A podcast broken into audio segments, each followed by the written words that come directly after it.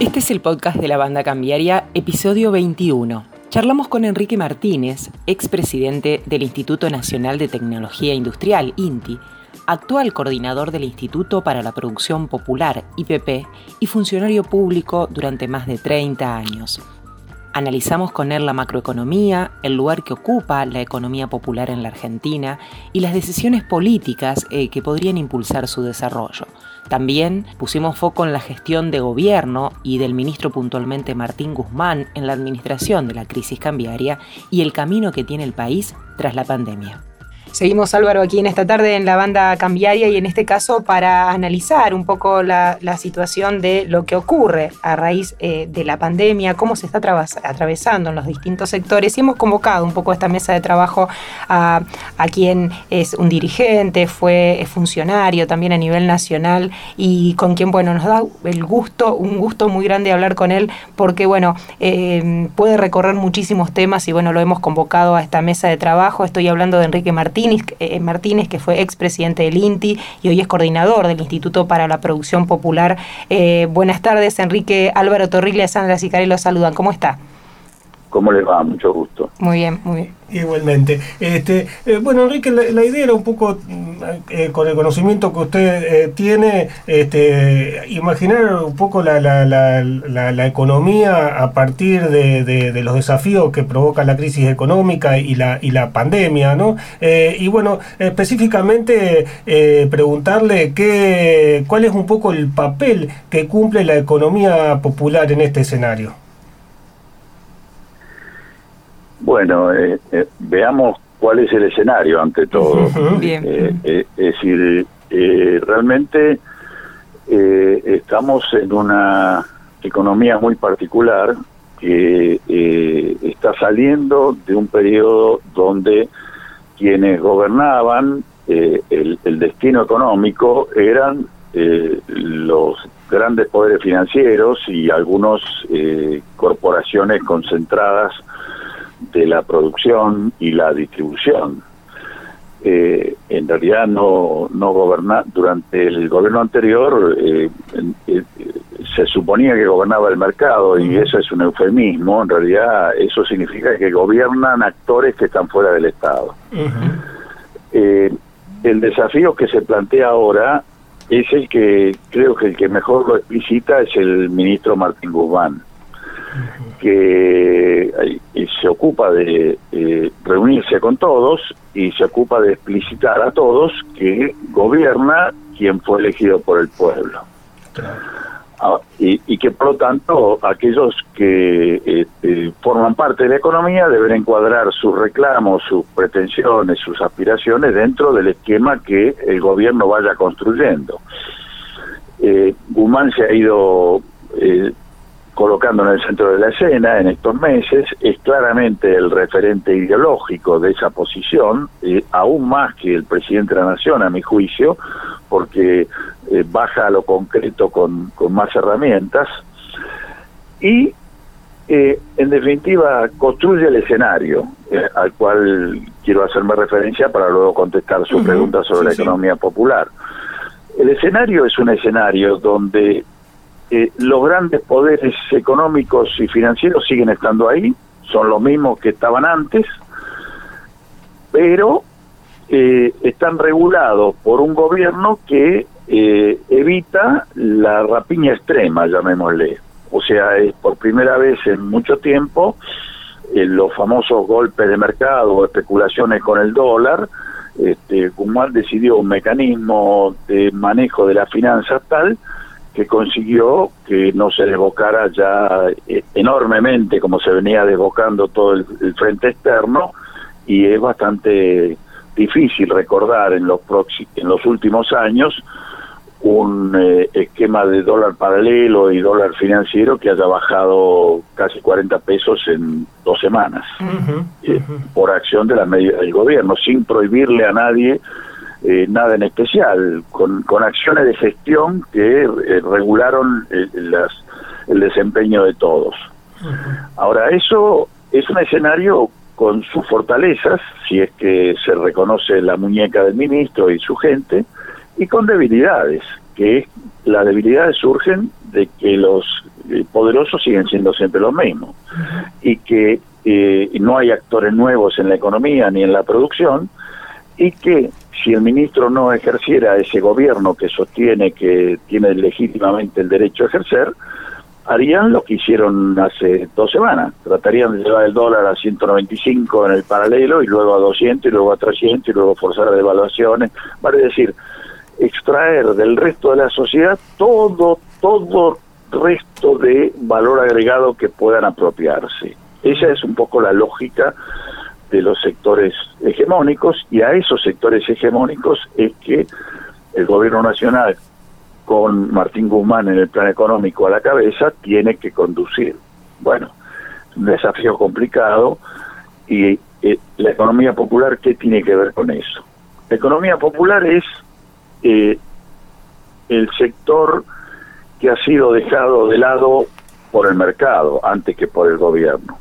O sea, quienes eh, eh, impiden que los supermercados vendan algunas marcas lácteas y otras marcas de y que compran la fruta y la verdura de determinada manera y que compran los fideos a dos o tres marcas y dejan los demás afuera, no es el gobierno, son los grandes hipermercados. Y así sucesivamente quien consiguió reducir las grandes empresas lácteas a dos o tres, eh, absorbiendo algunas y dejando las otras fuera del mercado, es el, capitalismo concentrado. Bueno, eh, el desafío del gobierno es que eh, la economía popular ocupe un espacio más visible, más, eh, más a la mano del consumidor en la producción de bienes y servicios y que además aparezcan nuevos actores, crezcan los actores de la economía popular, porque si no quedamos en el mito de que estamos en condiciones de alimentar al 70% de la población, pero resulta que el Estado Nacional compra alimentos para 11 millones de personas y la economía popular en ese esquema no vende un kilo, un kilo. Nada de compra el Estado Nacional ni los Estados provinciales a la economía popular, porque no está implementado un mecanismo de promoción ni de apoyo a la economía popular que sigue este, haciendo lo que puede, digamos, ¿no? Banco Macro, cerca siempre. Ahí, Enrique, ustedes están en el instituto, al menos, o todos los trabajos que vienen realizando, vienen trabajando mucho justamente para que la economía popular no sea algo eh, alternativo o demás y que, y que se incorpore dentro de esta dinámica que usted, hace, ¿no? Incluso desde el punto de vista científico-tecnológico. ¿Cómo, ¿Cómo puede ser esa, esa incorporación a, esa, a ese circuito? Mire, eh, lo primero que nos debería sorprender es que a pesar del panorama que yo describí, hay en este momento en la Argentina algunos centenares de miles de productores populares, eh, y sobre todo básicamente de alimentos y unos cuantos de indumentaria y algunas otras cosas, pero eh, acotándonos a la alimentación, que es en general el campo de mayor discusión de la economía popular, resulta que hay dispersos por Argentina más de 300.000 integrantes de la agricultura familiar, y muchas plantas pequeñas que no se incorporan, que no se consideran pertenecientes a la agricultura familiar, pero que tienen eh, oferta de, la más variada gama de productos. Y sobre ellos está en este momento un sistema de intermediación que pasa por o grandes mayoristas o por compradores de los productos frescos en el campo que luego se encargan de eh, revender en las grandes ciudades aumentando enormemente los precios. Hay todo un sistema que ya existe que en que la economía popular suministra productos, suministra mucho menos productos de los que podría eh, obtener, y eso sucede porque alguien se queda con el valor agregado que se que genera. Bueno, nosotros hemos trabajado en un plano que es un plano más o menos tradicional de la discusión, que es el plano teórico, de cómo deberían ser las cosas. Y ahí hemos escrito y pensado mucho y tenemos numerosas propuestas de cómo agilizar el tema y cómo sacarle el pie de encima a la economía popular. Pero además, en paralelo, hemos tratado con la fuerza que tenemos, que es pequeña, somos una organización de la eh, una asociación civil sin fines de lucro, en vinculación con unas cuantas cooperativas, pero pero se imagina que no estamos en el Estado ni manejando un aparato público, hemos eh, tratado de construir modelos, modelos que eh, muestren que si el Estado asumiera esos modelos y los replicara a escala, estaría acercándose a la solución. Por ejemplo, en los grandes urbes, se llame el AMBA o se llame Rosario o se llame Gran Córdoba, perfectamente podría haber eh, ámbitos de concentración de productores populares que eh, agrupados le entregaran su producto a organizaciones eh, civiles, organizaciones de la sociedad, eh, centros comunitarios de distribución, que se encargaran de la logística y de la puesta en contacto de esos productos con los consumidores. O sea, un sistema que crezca en paralelo al actual sistema de los hipermercados, que son apropiadores de valor de los pequeños, y de la economía de proximidad del, pequeño boliche, que también tiene serias dificultades para ser eficiente, porque lo primero que tiene que hacer es pagar eh, la, vida cotidiana del dueño del boliche, y en consecuencia los márgenes que aplican muchos eh, almacenes pequeños son tan enormes que llevan los precios mucho más arriba de lo que debieran estar. O sea, en la logística, en la distribución, en la comercialización está el secreto de mejorar esa situación, pero lamentablemente eh, eh, no hay política pública que lo esté percibiendo, que esté haciendo algo sistemático para corregir eso. En Santander, nuestra misión es contribuir al progreso de las personas y las empresas. Ingresá a santander.com.ar y conoce nuestras acciones de banca responsable. Queremos ayudarte. Acá en Rosario, por ejemplo, hay algunos, se ha dado algunos casos a partir eh, justamente de, eh, por ejemplo, los faltantes que, se han provocado en los supermercados a partir de, la que la gran industria está en contra de los precios máximos, que hay, hay algunos sistemas de, precios locales, tipo precios justos este, o precios santafesinos, en el cual se han logrado insertar y cubrir esos faltantes eh, marcas regionales de alimentos o empresas regionales de alimentos la pregunta es, estos programas de, precios cuidados, de referencias de precios que tienen el gobierno nacional, por ejemplo, o que tienen en algunos estados nacionales, pueden, eh, subnacionales, pueden ser eh, la base para organizar un nuevo sistema de distribución o hacer entrar en las góndolas a estos productores?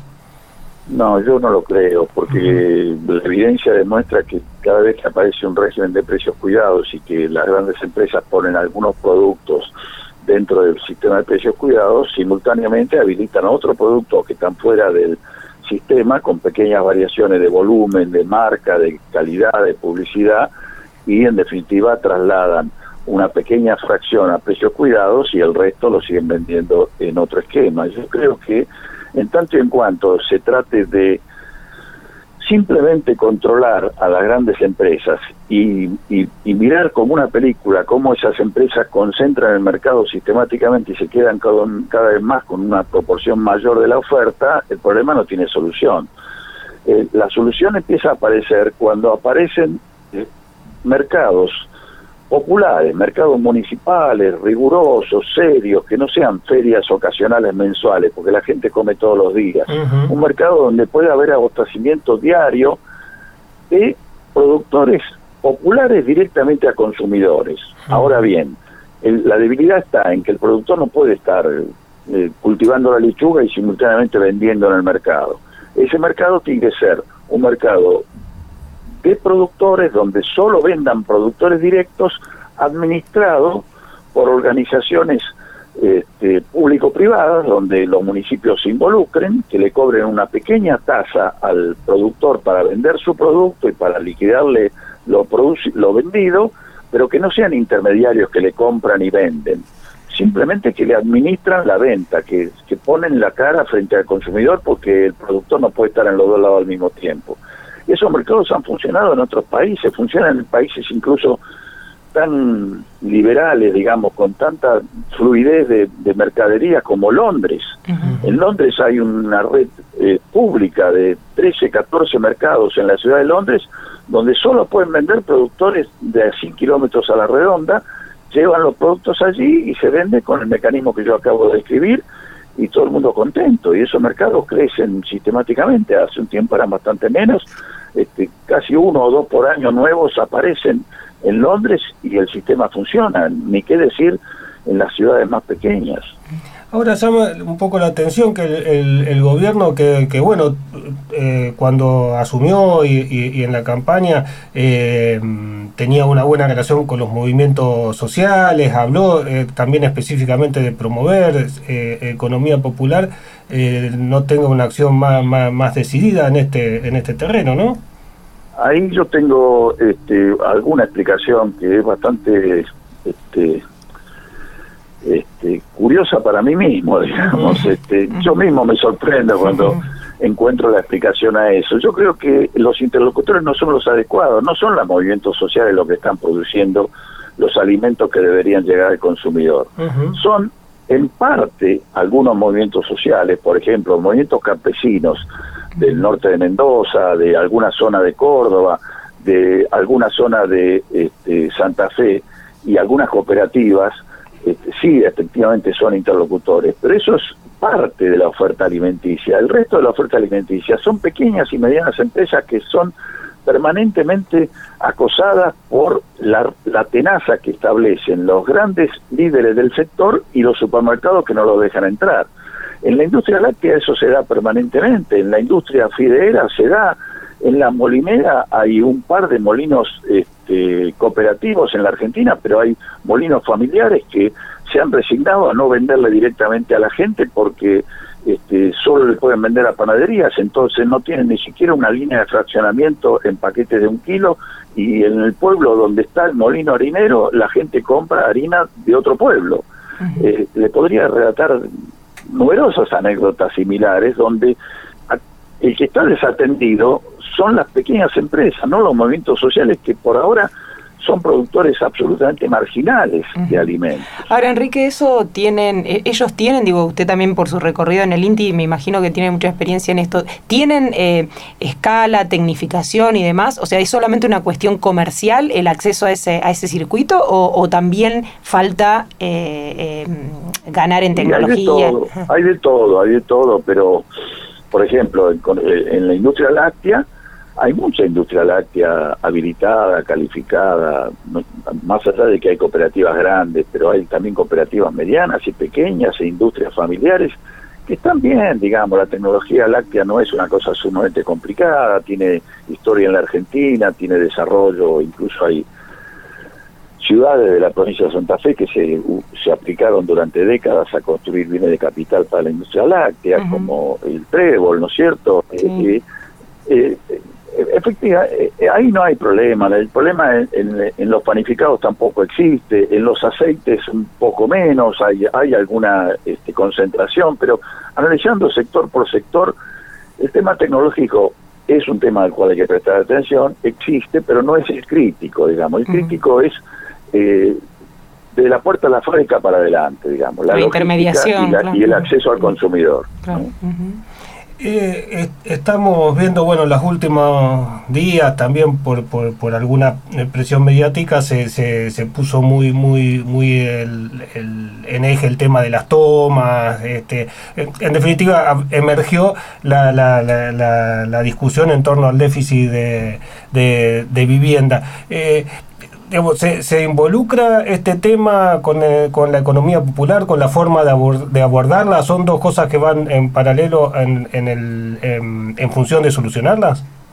No, están eh, absolutamente vinculadas, porque si el gobierno nacional y los gobiernos provinciales decidieran que en el lapso de una década, pongámosle, intentan eh, como política de este gobierno y del que venga si es que cambia el gobierno, resolver el problema de las tres millones y medio de viviendas que están faltantes y hacen una estrategia cuantitativa acorde, allí se genera no solo la solución a la vivienda, sino se genera un movimiento económico de una eh, eh, de una turbulencia positiva, digamos, tan enorme que eh, inmediatamente aparece una posibilidad de cambiar la forma en que los sectores populares producen bienes y se abastecen de bienes. Hoy por hoy eh, hay, hay una situación lamentable de exclusión donde los muy, muy pobres en definitiva comen mal y comen cosas que se generan al interior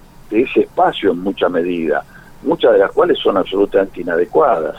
eh, yo creo que el tema de la vivienda que usted mencionó debe ser enfocado eh, como solución integral, no como solución parcial. Yo, digamos, respeto mucho y la verdad que tengo mucho estima y, apreciación a futuro del gobernador de la provincia de Buenos Aires, por ejemplo.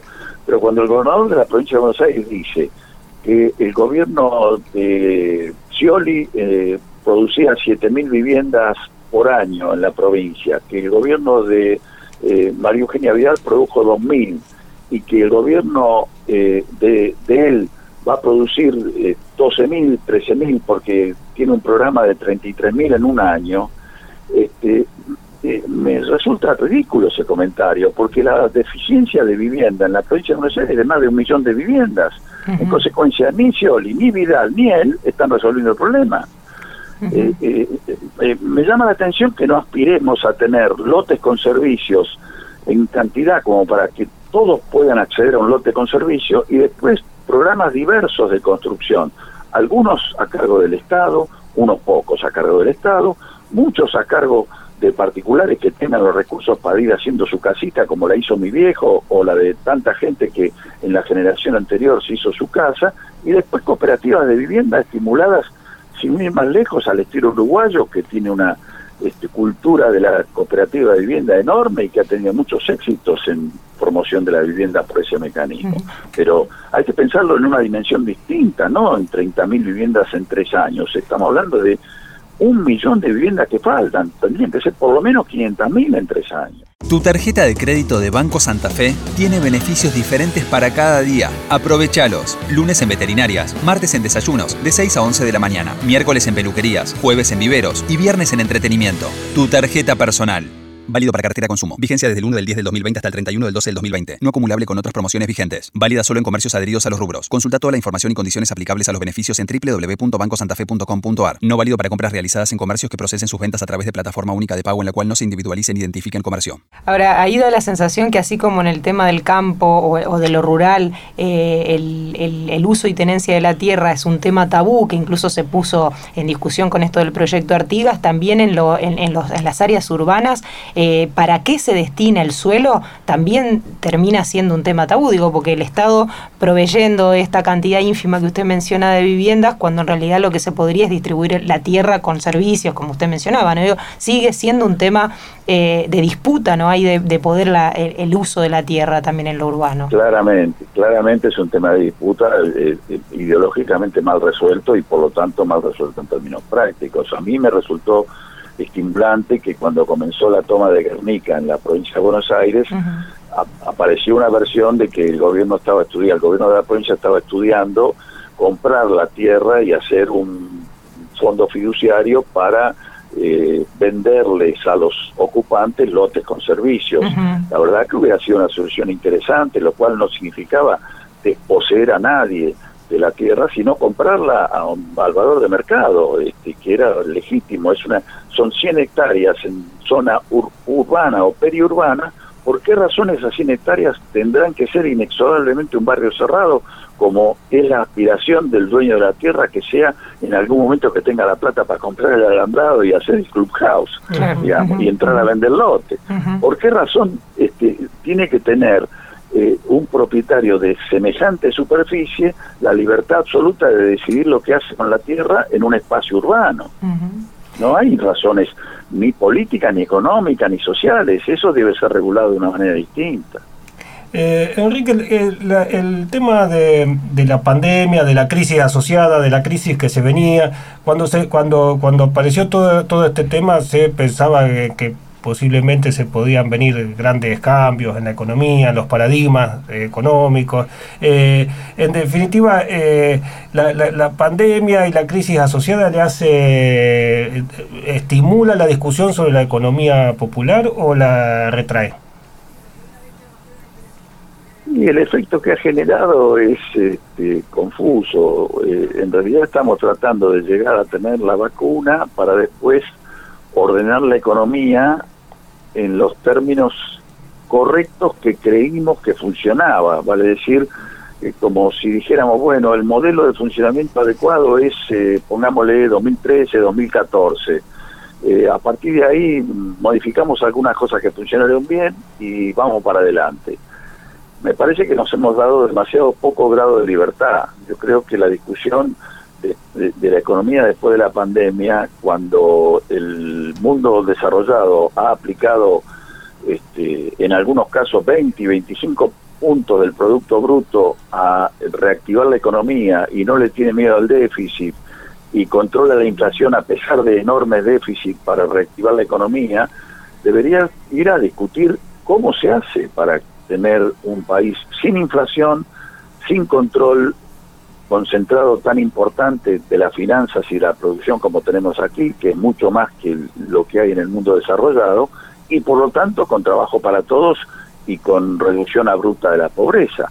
Ese, ese escenario es sin hacer imputaciones mutuas, sin discusiones de bandas que se ocupan de, calcular quién embromó más a otro en el pasado, me parece que es un escenario que nos debemos, es un escenario pendiente, porque si no entendemos cómo eliminar la inflación, cómo corregir el frente externo y cómo resolver las necesidades básicas de la población, eh, ¿qué quiere decir tener un país normal?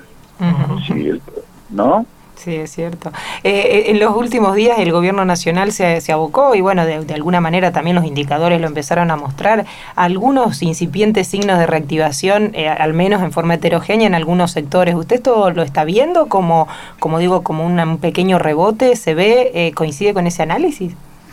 Sí, sí, eso yo creo que seguro que va a pasar en la medida que comienza a moverse la economía, este, porque se recuperaron algunas actividades y ahora se va a reactivar el turismo. El turismo va a explotar más de lo que este, las regulaciones intentan hacer. Yo creo que este, la economía está pasando por encima de la crisis sanitaria y los centenares de muertos diarios dolorosamente están pasando cada vez más a una eh, página interna de los periódicos eh, y eso eh, aparecerá la vacuna y, desaparecerá, pero la economía se va a recuperar con esa lógica, pero es la economía de antes, no la economía que queremos. Me parece que vamos en una dirección, insisto, de no modificar ninguno de los poderes hegemónicos y eso obliga a un esfuerzo titánico del gobierno para controlarlos con un resultado que siempre va a ser modesto, porque si, eh, resumiendo un número, si el gobierno de Néstor Kirchner tomó el país con más del 50% de pobreza y en 12 años el, peronismo pudo reducir la pobreza al 25%, eh, y eso fue lo que sucedió como un éxito, eh, en realidad llevar este 40, 42, 45% que vamos a heredar otra vez al 25% no es algo que nos podría hacer felices. Tenemos que preguntarnos por qué no podemos bajar el 25% de pobreza. Hoy más que nunca, Grupo Transatlántica tiene como prioridad trabajar cada día para desarrollar todos los negocios financieros y bancarios disponibles en el mercado. Sólidos y versátiles, somos los únicos en la región que ofrecemos banca digital, corporativa, desarrollos inmobiliarios, operaciones bursátiles y cambiarias en cada oportunidad de negocio, estamos presentes construyendo futuro. Grupo Transatlántica. Estamos juntos lo, vuelvo un poco a la pregunta inicial también en el sentido eh, em, comentaba bueno que las medidas que tomó Guzmán las acciones que, que, que, tomó el gobierno eh, lograron en principio calmar o por lo menos este controlar esta esta corrida que, había en el, en el mercado cambiario fundamentalmente.